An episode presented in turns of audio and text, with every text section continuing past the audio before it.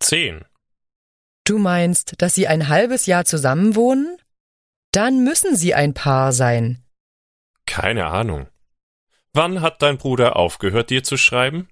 Vor einigen Wochen hat er aufgehört, mir zu schreiben. Siehst du? Es ist nicht wegen des Mädchens, dass er aufgehört hat, E-Mails zu schreiben. Das ist wahr. Ich stimme dir zu. Er schrieb mir regelmäßig bis vor einigen Wochen. Also, warum hat er dann aufgehört zu schreiben? Nun lass uns versuchen herauszufinden, was geschehen ist. Wie oft schrieb er E-Mails an dich?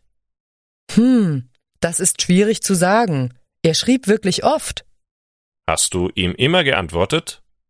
Ich habe mich immer bemüht, ihm so schnell wie möglich zu antworten.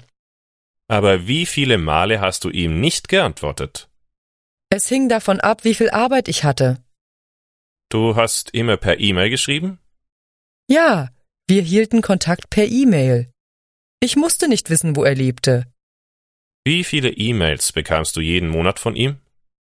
Ich bekam jeden Monat viele E-Mails. Ich war immer begeistert, seine E-Mails zu bekommen. Warum hast du nicht schon früher versucht, ihn zu besuchen? Ich war so beschäftigt. Außerdem glaubte ich, dass er immer noch auf die Schule ging.